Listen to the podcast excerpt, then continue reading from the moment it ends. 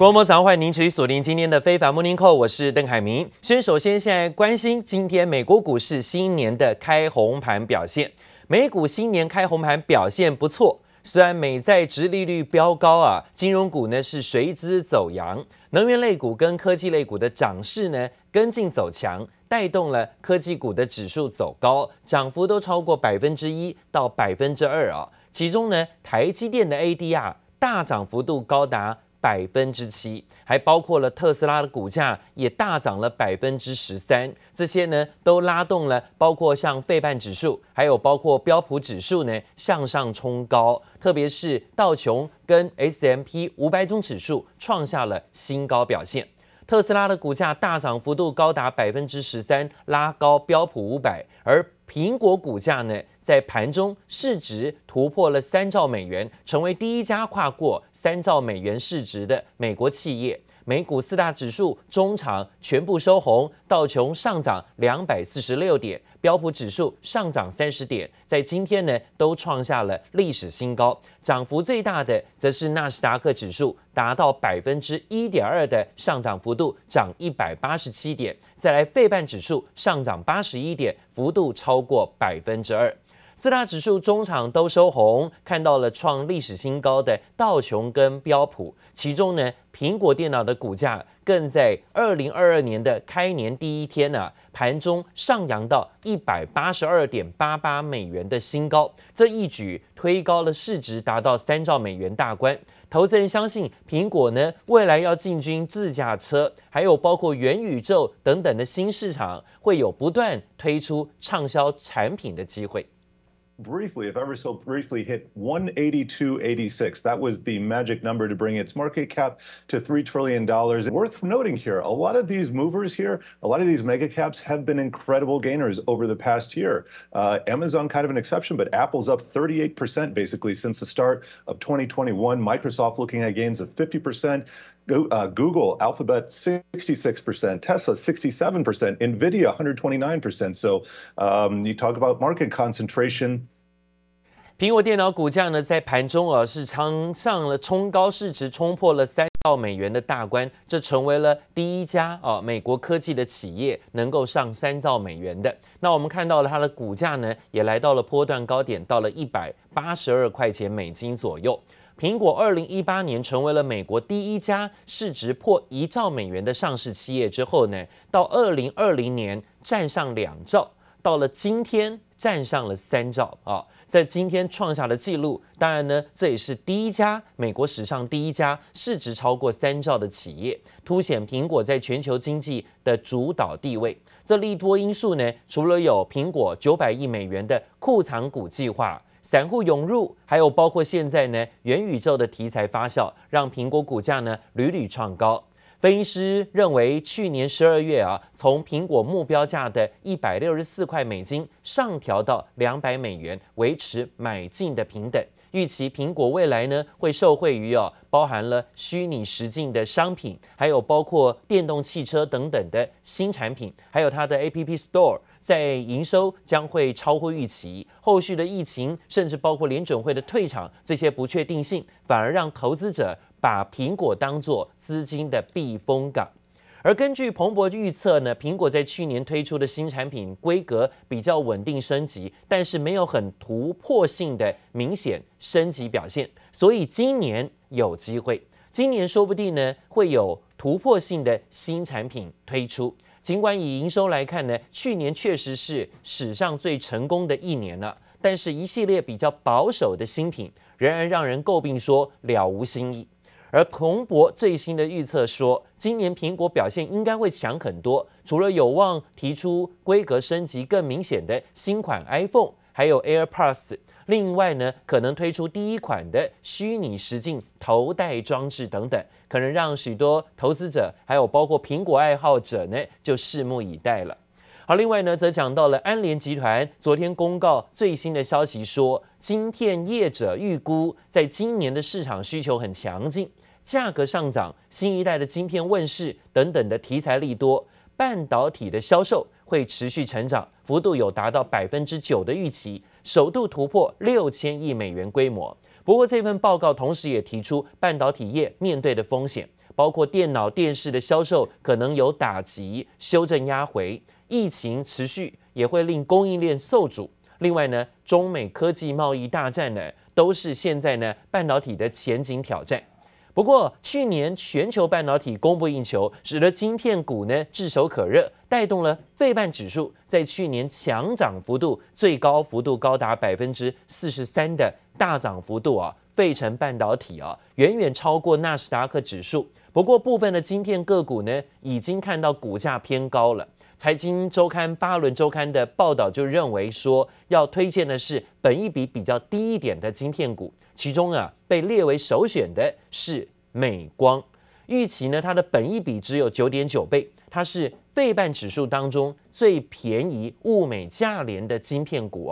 而名列第二名的，则是半导体封装跟测试大厂艾克尔，排名第三跟第四名分别则是科沃跟思佳讯。第五名则是比较便宜的晶片股，是英特尔。不过，分析师认为呢，英特尔股价虽然低，但并非是具有吸引力的股票。分析师认为，虽然英特尔企图要砸重资逆袭，但是呢，想咸鱼翻身，可能要翻个五到十年了。反之呢，高通、博通应用材料反而是值得逢低买进的标的。另外呢，高价晶片股方面啊，辉达去年的表现相当亮眼，股价大涨幅度高达百分之一百三十。但分析师认为，辉达股价已经偏高，但今年呢持续获利，还有包括持续发展软体产品，甚至搭上了元宇宙的题材，所以还是看好。辉达的股票啊，所以呢，昨天有很多的看法在评估，都对于半导体族群的部分是持续看多的。而巴伦周刊首选看多低本益比的美光啊。好，另外讲到的是中国大陆最近呢宣布，二零二二年新能源车的补贴会逐渐的减少了。那今年减少补贴的幅度高达百分之三十，而且呢。今年可能是最后一年对新能源车，就是所谓的电动车了啊，做补贴哦。这个消息呢，让许多新能源车系的品牌，包括特斯拉，还有大众汽车，可能在测出这种补贴的情况之下，成本上升，所以呢，纷纷要转嫁成本，宣布可能要涨价了哦。二零二二年今年的新能源汽车购置的补贴政策在年底结束之后呢，上牌的车辆啊，不再给予补贴。意味着说呢，中国大陆今年是实施新能源汽车补贴政策的最后一年。好，我们看到了这个政策公布之后啊，包括特斯拉已经调涨了，包括 Model 3、Model Y 两款的车型之后啊，现在呢，在后轮驱动版的价格大约调涨一万块钱左右。那特斯拉坦诚呢，涨价啊，就是跟中国大陆的新能源汽车补贴减少是有关系的。其实呢，中国大陆的新能源汽车啊是相当蓬勃的，而且呢成为了购买的主流啊。大陆新能源汽车的补贴是从二零零九年开始的，当年呢一年卖不到五百台电动车，现在啊一年呢可以卖超过三百万台以上啊。在中国大陆去年的成长是相当惊人的。在电动车的销售当中，才前十一个月，因为现在只公布到前十一个月的这个销售报告，累计在中国卖出的电动车就高达有三百万辆啊的电动车。不到一年，十一个月而已啊，所以看得到这样的补贴好像就已经不用再继续补贴了，已经呢成为了大众的品牌了，在中国大陆的这个使用量已经很大了，所以中国缩减补贴的手段之后，反而呢新能源车传出要涨价。美国电动车大厂特斯拉上一季呢是再度克服供应链的挑战，全球交车量是连续两季创新高，达到了三十点八六万辆啊。被分析师形容说：“哇，是令人瞠目结舌的。去年全年的交车量也激增大约百分之八十七，而为这家电动车制造商加入了一兆美元市值的俱乐部的第一年，画下了完美句点。而特斯拉股价在昨天的开年表现也大涨幅度高达百分之十三。”马斯克二零二二新年推文应景虎年，发出一张老虎图，还霸气地说要一起打造咆哮的二零年代。就是因为特斯拉二零二一年全球交车量破表，达到九十三万六千一百七十二辆，逼近百万，和二零二零年相比，成长了百分之八十七。Tesla has made roughly two thirds of all the electric cars in the United States. You know, I, I'm not sure most people are aware of that. 光是二零二一年第四季，特斯拉就交付了三十万八千六百辆，远优于市场预期。而庞大的中国市场将是特斯拉迈向百万时代的关键。数据显示，特斯拉二零二一年一月到十一月的整体销量中，中国市场占了百分之四十七。2022 is really going to be about momentum, keeping that momentum going. It's a it's a stock that's about uh, growth, and they need to show that they can do that. Elon Musk has promised. Uh, you know, 50% growth going forward on an annual basis. 分析师认为，二零二二年电动车市场竞争将更为激烈，车厂如何提升交付能力将会是最大考验。And as we look into 2022, we're really looking at this as a as an execution year. It's a it's a major technology uh, transition for the industry. Which platforms really can um, start making these cars in an efficient way, a, a cost-effective way, and in a profitable way? And I think we're going to find out, you know, who really can do that in 2022. 随着特斯拉设在美国德州和德国柏林的两间新工厂将正式营运，年销量有望稳定提升，但自动驾驶安全疑虑仍未消除。正面临美国监管机关调查，如何提升自驾软体安全性，恐怕是马斯克首要之急。记者王杰赖婉君综合报道。而讲到了特斯拉股价昨天一跳高啊，大涨了百分之十三的幅度啊，把过年之前呢前几天的低档震荡拉回修正，哎，一次给全部补足上来了啊。那股价的部分呢再次重返荣耀，继续向上冲高。可以看到，主要是公布去年的销售状况，当然是相当好，但是呢，在中国大陆成为了。特斯拉很重要的这个所谓的获利来源啊，所以呢，现在看起来，在这个市场庞大的情况之下，特斯拉也不敢得罪啊。那另外也讲到了，在国内成本压不住的汽车市场，二零二二年传出国产车价也涨价了，龙头和泰汽车开出第一枪，宣布 Toyota 品牌的国产车价要调涨一点四万到两万块钱不等。和泰汽车带头涨，多家业者透露，最快农历年后可能就会行动，涨幅呢大概有百分之二点五到百分之三左右啊。而在车商们呢也乐观预期今年的车市估计会从四十六万辆起跳。在讲到了区域全面伙伴经济协定呢正式生效，这对于啊东协的相关国家签订了这样的协定之后呢，可能啊会带来比较大的一些关税上的优惠。那台湾厂商呢，设厂在中国大陆，还有包括设厂在东南亚或是日本的汽车零组件厂，是增加利多的，产品外销版图可以扩展，而且业绩成长可期。像在台湾上市的日本企业啊，工厂遍布日本、大陆、越南、马来西亚这些地方的，将渴望是在 RCEP 生效之后受惠最大的汽车零组件业者。市场还点名包括一利电。还有包括提维西等等的相关车厂的零组件厂，外销是会增添利多的啊，在 Recep 正式的生效之后。不过呢，在看到了昨天的亚股行情当中，昨天亚股里头就是港股的下跌幅度比较重啊，来自于中国恒大昨天又无预警的在港交所宣布暂停交易，因为有重大讯息等着要公告。大陆媒体认为呢，可能是恒大。在海南的海花岛项目违建呢，被要求十天之内要拆除，或者是呢债务危机再起是有关系的。这个消息呢，让昨天的港股啊面对压力。昨天陆股休市嘛，今天呢才要正式的开市，会不会也有所波及影响？是让市场关注的。昨天港股震荡拉回，开门的表现啊，就是开红盘的表现，并不是很好，尤其是地产类股跌势都颇重。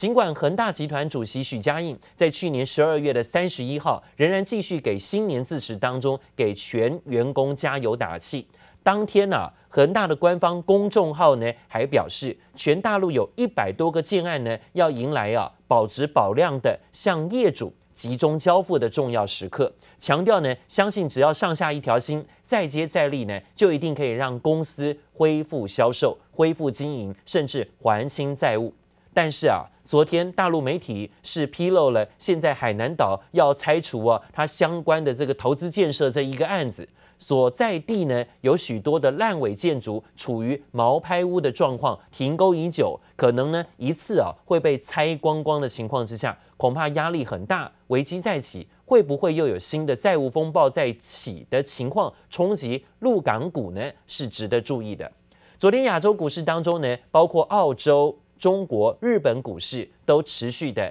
是休新年休市年假的，新年开市的第一天。韩国股市一度有涨破三千点大关，可惜最后没有守住啊。而刚刚说到的香港股市呢，受到中国恒大集团早盘停牌的拖累，科技股走跌，所以呢，昨天开门的表现并不是很好，跌了一百二十二点做收。证交所盛大迎接新年第一个交易日，释放彩色碎纸片，并以 VR 表演象征虎虎生风，还牵一头牛到现场，期盼虎年牛市。加上去年南韩出口创新高，激励韩股开盘涨破三千点大关，但获利卖压出笼，收盘小涨十一点，收在两千九百八十八点，涨幅百分之零点三七。It's very fortunate for us to have five newborn endangered tigers at once. We hope people can receive good energy from these Korean tigers. 尔动物园罕见有一胎五只老虎同时出生，刚好满半岁，也被投资人视为好兆头。不过，同样开盘首日的港股却受中国恒大集团停牌拖累，大陆房地产股集体大跌，港股科技股京东健康、阿里健康重挫，小米和腾讯也走跌。二岛三十九栋楼被责令在十日内拆除，今年的恒大注定是一个多事之秋。恒大停牌是因为在海南填海建造的世界最大人工岛恒大海花岛，岛上有三十九栋住宅，因涉嫌违法取得规划许可证，遭海南省官方限期十日内拆除完毕，价值七十七亿人民币，相当台币两百三十三亿的建筑，恐怕化为乌有。海花岛是恒大投资一千六百个亿在海南打造的最大的一个人工岛。我现在是站在它的二号岛上面，整个岛上建满了几百栋的房子。不过，恒大集团子公司恒大汽车盘中却逆势上涨，收高百分之十点八。赶在去年底挂牌的中国人工智慧大厂商汤，收盘更暴涨百分之四十，总市值达两千五百六十九亿港币，超过九千亿台币，成为逆势大涨的个股。记者黄心如、李芷莹综合报道。好，另外呢，则看到全球都要应对的是新的疫情变种病毒的侵袭，包括美国国会大厦主治医师说呢，美国国会也正经历的确诊病例史无前例的激增。国会的病毒筛检站呢，发现了这几天的筛检阳性率是跟去年十一月底相比呢，足足是飙高了百分之十三。所以现在呢，也让市场很担心了。不管是国会大厦，或是呢相关的政府机构，会不会也面对了新疫情的冲击压力？会不会有关门封闭的风险？Just uh test more frequent. That's all. Just have the students uh, you know, like just test test the whole building, the staff. Even if it takes three days just to get to go through the whole building, just that's about it. 国会主治医生在写给国会议员的幕僚信中写道：“国会山庄中的大部分确诊病例啊，都发生在已经接种疫苗者之中，代表说呢，都是突破性的传染，包括以欧姆孔的变异病毒株占有六成最多。敦促国会议员要采取最大程度程度的远距离办公。而参议院原定在年终假期结束之后一周返回复会。”但由于暴风雪迫使了国会筛检站提前关闭，因此仅举行了一次简短的会议。同一时间呢，美国的呃卫生疾管单位啊最新批准，十二岁到十五岁青少年可以开始接种辉瑞 BNT 的加强剂，适用于完整接种之后的五个月之内，可以呢来施打新的加强剂。而说到结束跨年假期，美国民众纷纷返回工作地啊，但是遇上了新的变异病毒，还有包括恶劣天气影响，导致航班大乱。上周五到周日之间呢，大举取消了六千六百个航班。另外呢，欧洲的荷兰周末收假也不平静，数千人不满政府防疫的严格措施，无视禁令，没戴口罩上街抗议，跟警方爆发强烈的肢体冲突。不戴口罩还大规模群聚，数千荷兰民众上街抗议，不满被镇暴警察阻挡，当街上演全武行，遭警方强力压制。火爆场面发生在荷兰阿姆斯特丹，为了抗议政府的防疫措施，数千人无视限制最多两人群聚的规定，大规模游行示威，还有人身穿白色防护衣，讽刺政府管太多。